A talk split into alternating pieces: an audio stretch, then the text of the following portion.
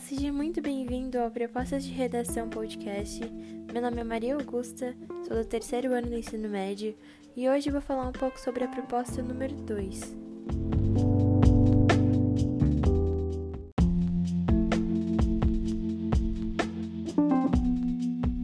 Ela fala sobre uma matéria da revista super interessante, na edição de setembro de 2014 que foi intitulada como Política Sem Mordomia: Quem são e como vivem os políticos da Suécia, os mais frugais do planeta.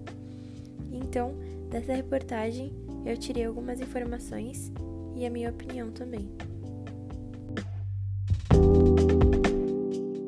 Bora ver?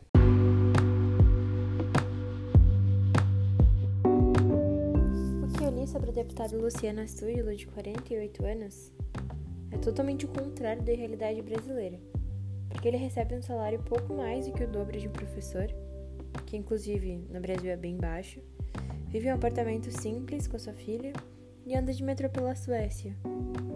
Me surpreende muito a proposta 2, porque na minha realidade, sendo uma brasileira, quanto mais luxuosa a vida dos políticos forem, mais importantes eles são e maiores os seus cargos serão.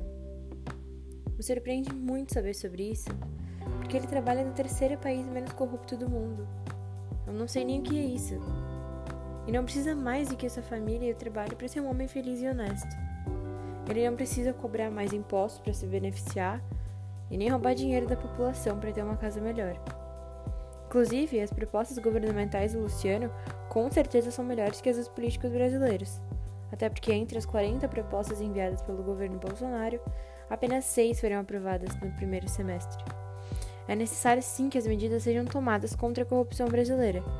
E o salário, que comparado com o do Luciano, 15 vezes mais alto dos políticos, não podem continuar assim. A gente não pode encarar isso como algo normal e cotidiano.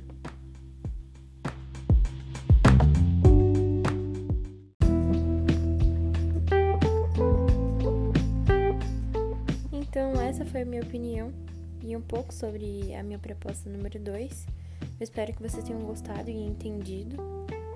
É, o motivo pelo qual eu escolhi a número 2 e não a número 1 um, é porque eu gosto muito da política, gosto de falar sobre ela e debater sobre, que muitas vezes não acontece, né? Dentro da sala de aula ou fora dela. Acredito que dentro de uma redação, é, num Enem, por exemplo, é muito importante falar e debater sobre isso, termos argumentos inclusive dados, é, estarmos bem informados é muito importante.